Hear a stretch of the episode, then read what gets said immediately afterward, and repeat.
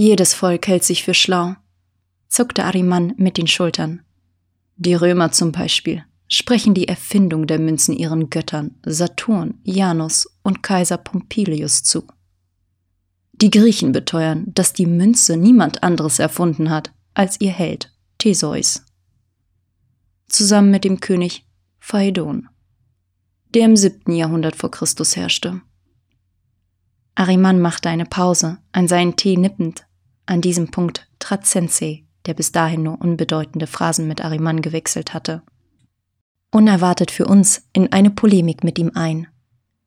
Ja, aber das Wichtigste ist nicht, wer die Münzen erfunden hat, sondern was sie bedeuten, nach Ansicht einiger Linguisten, die dem Wort Moneta auf den Grund gegangen sind. Ist es vom lateinischen moneo, monui, monitum abgeleitet und bedeutet Verheißung, Warnung. Sogar das lateinische Verb moneo, monui, monetum bedeutet beraten. Übrigens, da wir gerade bei der Linguistik sind, das Wort Kapital ist auch vom lateinischen Wort kaput abgeleitet. Wie bitte?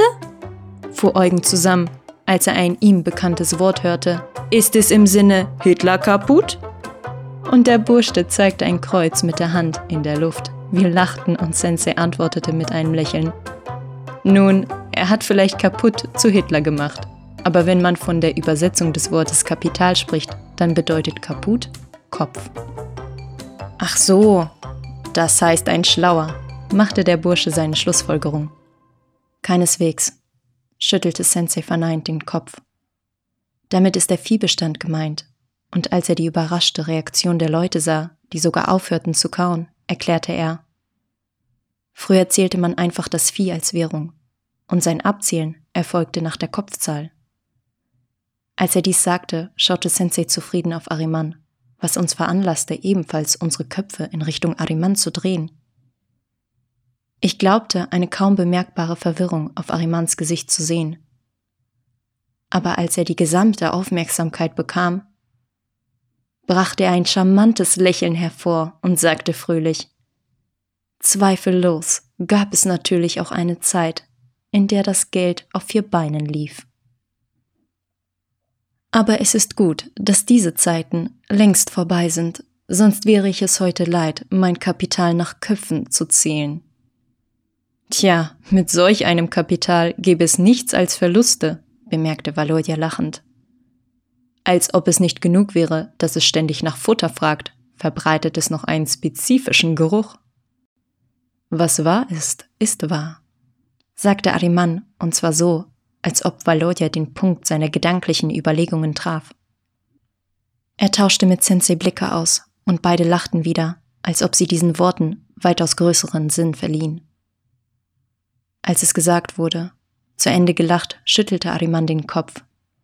Naja, was diente dem Menschen nicht alles als Geld? Von Rinderschädeln auf Borneo bis zu menschlichen Schädeln auf den Salomoninseln. Von Salzbarren in Afrika bis zum Teeziegel in China und Birma. In dem alten Mexiko bezahlte man generell mit Kakaobohnen. Aber das Interessanteste ist, dass es sogar damals Geldfälscher gab, die Bohnen fälschten lächelte Ariman spöttisch. Was die Menschen alles als Zahlungsmittel ausprobiert haben. Tabak, Reiskörner, Maiskörner, getrockneten Fisch, Felle, Vieh, Menschen. Ja, sagte Sensei irgendwie traurig. Das Geld veränderte sich, nur die Einstellung zum Geld blieb dieselbe. Im Prinzip hat sich nichts verändert, stimmte ihm Ariman zu. Alle schwiegen eine Weile, bis Valodia sagte, nun, mit dem Kapital hast du Sensei mich einfach verblüfft. Wer hätte das gedacht? Was? Stellte sich heraus, dass Mark sein Buch über den Viehbestand schrieb? Die älteren Jungs brachen in Gelächter aus. Nun, wenn man sich dem dialektischen Materialismus in Karl Marx Werk namens Das Kapital aus dieser Perspektive betrachtet, sagte Sensei mit einem Schmunzeln, dann ergibt sich wirklich eine ganz andere Bedeutung dieses Konzeptes. Denn dort wird das Dasein vom Bewusstsein bestimmt. Die Menschen erschaffen ihre eigene Geschichte und die Beweggründe für ihre Realität werden durch die materiellen Bedingungen der gesellschaftlichen Produktion bestimmt. Die Gesellschaft wird als einheitlicher Mechanismus betrachtet, der in dieser Hinsicht einer Viehherde gleicht, in deren Struktur die Produktivkräfte, die Produktionsverhältnisse und Eigentumsformen bestimmen. Dies setzt im Folgenden die Klassenstruktur der Gesellschaft, Politik, Moral, Religion und Philosophie fest. Mann, oh Sensei, du bist ja gut, sagte Valodja bewundernd mit einem Lächeln. Du erinnerst dich noch an das Kapital? Tja, noch ist man gut in Schuss, schmunzelte Sensei. Hauptsache man hat keinen, versuchte Eugen seine Improvisation hinzuzufügen, sprach aber nicht zu Ende, sondern verstummte. Doch alle verstanden ihn ohne überflüssige Worte, was eine neue Welle des Lachens auslöste. Valodja saß nur lächelnd da, offensichtlich Senseis Worte mit einer neuen Interpretation vergleichend. Lachte er wieder und steckte die anderen mit seinem schallenden Lachen an. Na sowas, wie alles zusammenpasst, sagte er und wischte sich die Lachtränen weg genau wie im Leben. Und wie war es in Ruß? Galt das Vieh ebenfalls als Geld? Das Lachen der älteren Jungs, anscheinend auf seine Weise verstehend, fragte Juri Ariman. Ja, antwortete er gleichgültig. Übrigens, merkte Sensei an, das Vieh war im alten Ruß.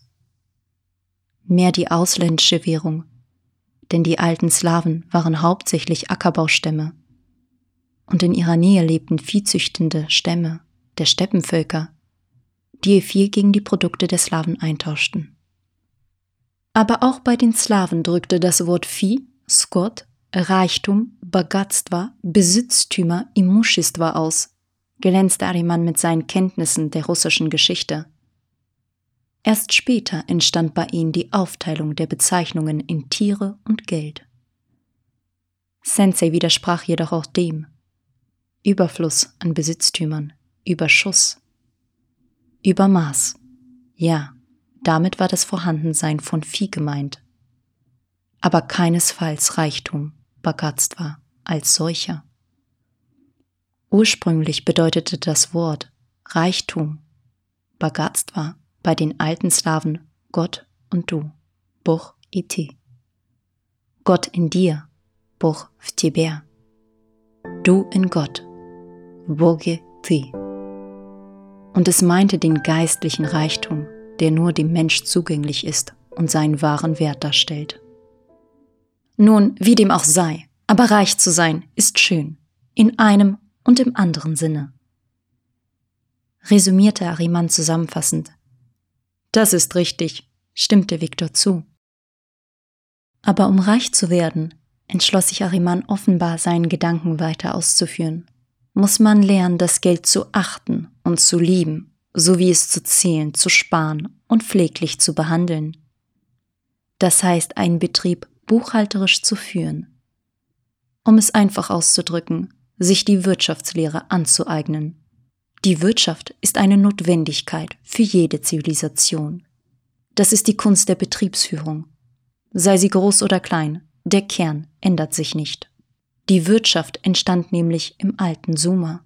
Es waren die Sumerer, die der ganzen Welt diese große Kunst lehrten. Sensei lächelte und sagte, nun, um ganz ehrlich zu sein, solltest du zustimmen, Ariman. Die Sumerer lehrten die ganze Welt, nicht nur die Wirtschaft, sondern auch die Bürokratie. Denn sie hatten sogar für jeden Obstbaum ab dem Zeitpunkt der Einpflanzung eine eigene Tontafel. So etwas wie eine Buchhaltungskarte auf der die Anzahl der geernteten Früchte dieses Baumes jährlich notiert wurde. Tatjana sagte leise, spöttisch lächelnd zu mir, Gut, dass dort zu Lande kein Sanddorn wächst. Es wäre mühsam gewesen, diese orangenfarbenen kleinen Beeren zu zählen. Sensei fuhr aber fort. Und als der Baum alt wurde und natürlich die Ernte geringer ausfiel, wandte sich der Beamte an eine höhere Instanz mit der Bitte um Erlaubnis, den besagten Baum zu fällen. Der entsprechende Inspektor notierte diese Erlaubnis auf derselben Tontafel, den Text der Bescheinigung abschließend, dass der Stamm dieses Baumes in das Lager eintraf. Valodja sagte fröhlich mit seiner Bassstimme Es ist wie der englische Humor. Je mehr Hilfe du in deinem Garten hast, desto weniger ist es dein Garten. Absolut richtig, lachte Sensei zusammen mit den anderen. Na sowas. Ich habe nicht einmal geahnt, dass es im alten Suma so eine Bürokratie gab, lächelte Nikolai Andrejewitsch und scherzte. Daher stammen die Wurzeln der puren Papierkrämerei und Formalistik. Die Leute lachten und Ariman zuckte mit den Schultern und merkte an. Wie man sagt, wer den Pfennig nicht ehrt, ist des Talers nicht wert. Und der Million auch nicht. Das sumerische Beispiel ist also lediglich ein Indikator für Ordnung und Wirtschaftlichkeit und im Weiteren vertiefte er sich in historische Beispiele von Menschen, die es geschafft hatten, mit einem kleinen Geldbetrag angefangen, ein beachtliches Kapital zu bilden. Als Ariman seine Erzählung beendet hatte, verkündete Eugen mit einem zufriedenen Gesichtsausdruck. Nun, die Wirtschaft bleibt Wirtschaft, aber das Mittagessen war köstlich. Ariman merkte aber an, Geld öffnet Möglichkeiten. Hätte ich zum Beispiel nicht genug Geld, hätte ich nie erfahren, dass es solche Meisterwerke der Kochkunst auf der Welt gibt. Alles wird durch das Vergleichen ergründet. Also Leute, es ist besser jung, gesund und reich zu sein, als alt, arm und krank. Aha, mit einem künstlichen Gebiss, fügte Victor hinzu, und alle lachten wieder.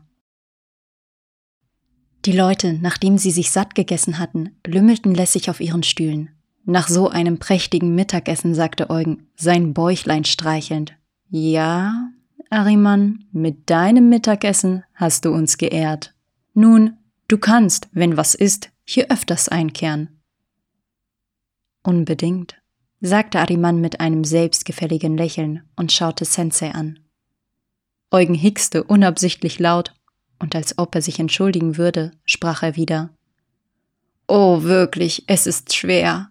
Wie wäre es mit intensiven Paddeln auf den Wellen, um die Nahrungsfülle ein wenig zu verdauen? Warum sollte man seine Energie so verschwenden?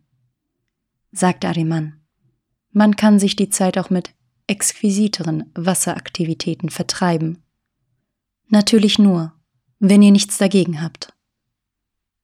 Die neugierige Gruppe war von der Idee sehr begeistert, aber Ariman wollte die geplanten Wasseraktivitäten nicht beschreiben, sondern sagte lediglich, dass er eine weitere Überraschung für uns habe. Nachdem sie sich für das leckere Mittagessen bedankt hatten, strömte die gesättigte Truppe aus dem Zelt, in den hellen, warmen Sonnenschein des Strandes eintauchend. Einige liefen zu ihren Zelten, um sich umzuziehen, unter anderem auch meine Person. Man sollte erwähnen, dass ich in einem Zustand wie benebelt aus dem Festzelt herauskam, als ob ich überhaupt keine Kraft hatte. Und bis ich mich zu unserem Zelt schleppte, sprang Tatjana schon im Badeanzug heraus. Komm schneller, drängte sie mich und rannte zu Kostik, der flink aus seinem Zelt kroch. Gleich. Mehr reicht es mir nicht an Kraft zu sagen, während ich in unser Mädchenapartment hineinkrabbelte. Ich entschied, mich kurz hinzulegen, um wenigstens diesen Anfall von Unwohlsein zu überwinden. Aber sobald mein Kopf das Kissen berührte, fiel ich sofort in einen tiefen Schlaf. Ich wachte erst auf, als die Sonne sich dem Untergang näherte. Erstaunlich, aber ich fühlte mich dermaßen gut, als ob mir an diesem Morgen nichts passiert wäre. Aus dem Zelt hinausschauend bewertete meine Person, wie man es so schön sagt, die Situation. Das große Festzelt war nicht mehr da. Dafür hatte sich unser Strand in ein komfortables Ferienresort verwandelt. Am Strand befanden sich etwa zehn weiße Liegen, fünf von denen besetzten Nikolai Andrejewitsch, Volodya, Sensei, Ariman und dem schwarzen Kimono nachzuurteilen Viliar.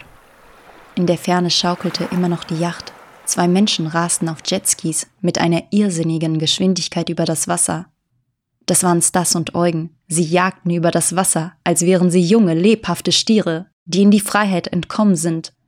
Weit draußen im Meer, die Wellen durchschneidend, düst ein Motorboot, an dem ein großes, offenbar aufblasbares Kissen in Form einer länglichen gelben Banane befestigt war. Auf dieser Vorrichtung saßen, den Figuren nach zu urteilen, die anderen Jungs, gekleidet in identische leuchtend orangefarbene Schwimmwesten.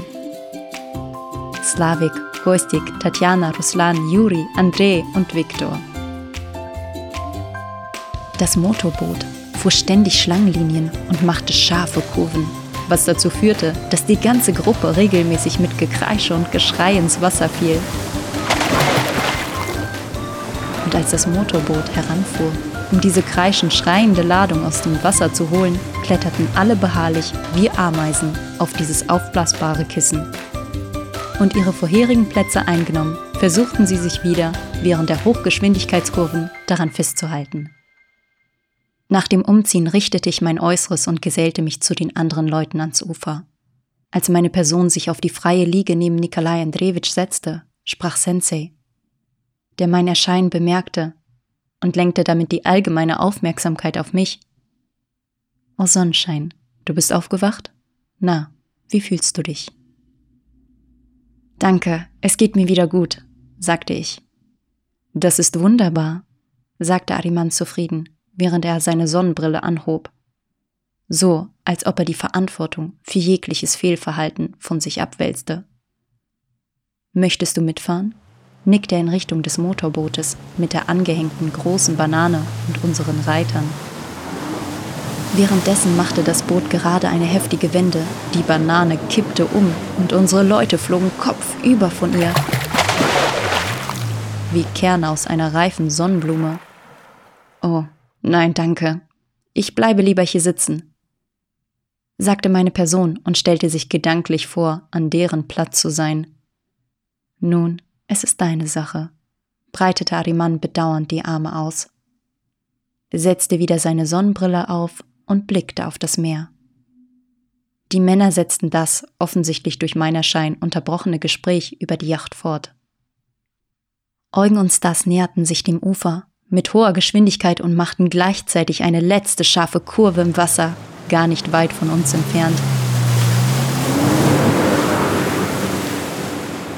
Die Wellen gingen schön im Kreis auseinander, zwei eigenartige Strudel erzeugend, und im Zentrum dieser befanden sich unsere Rennfahrer.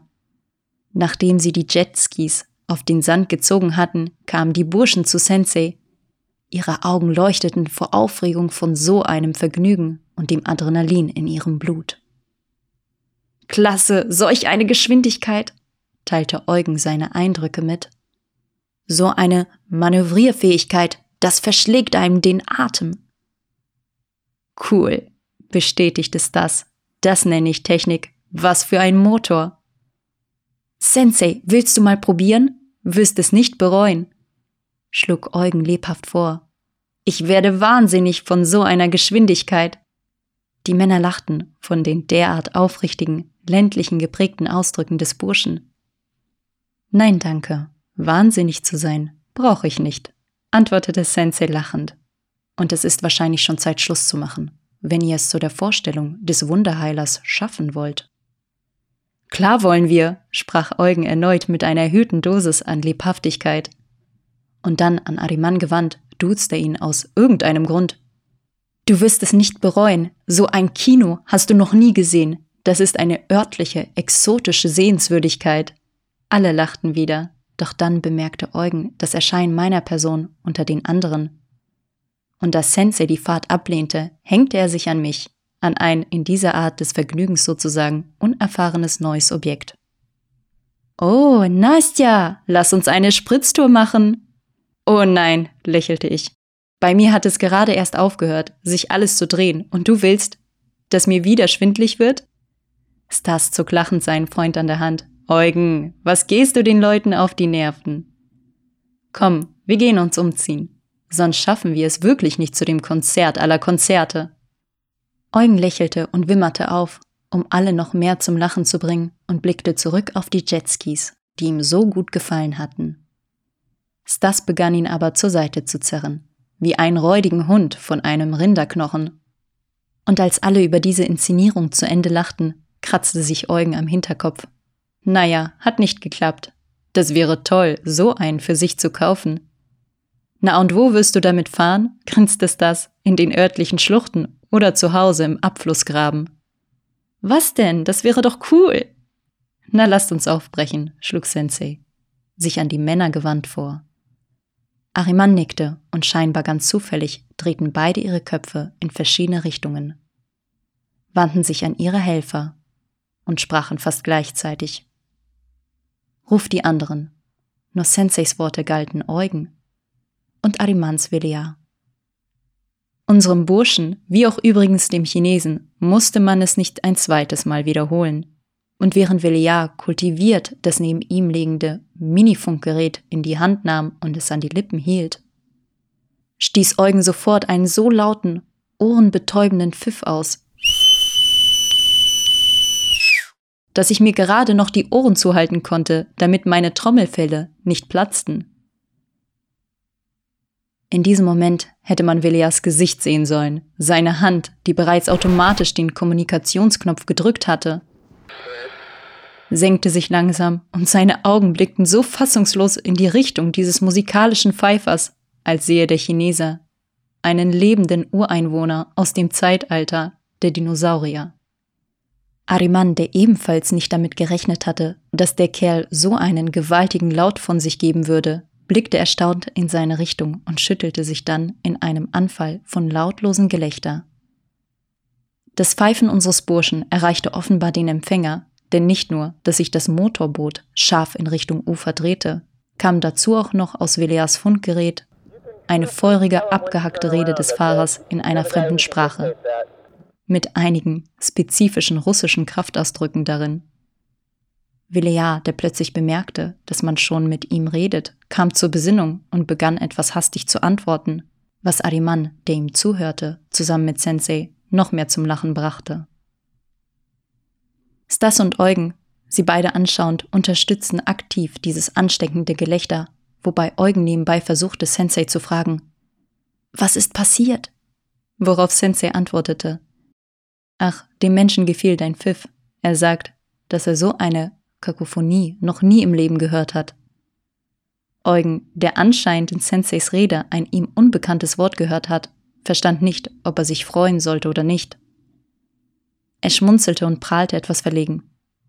Und ich kann noch Kreuzstich sticken. Die Männer brachen erneut in schallendes Gelächter aus.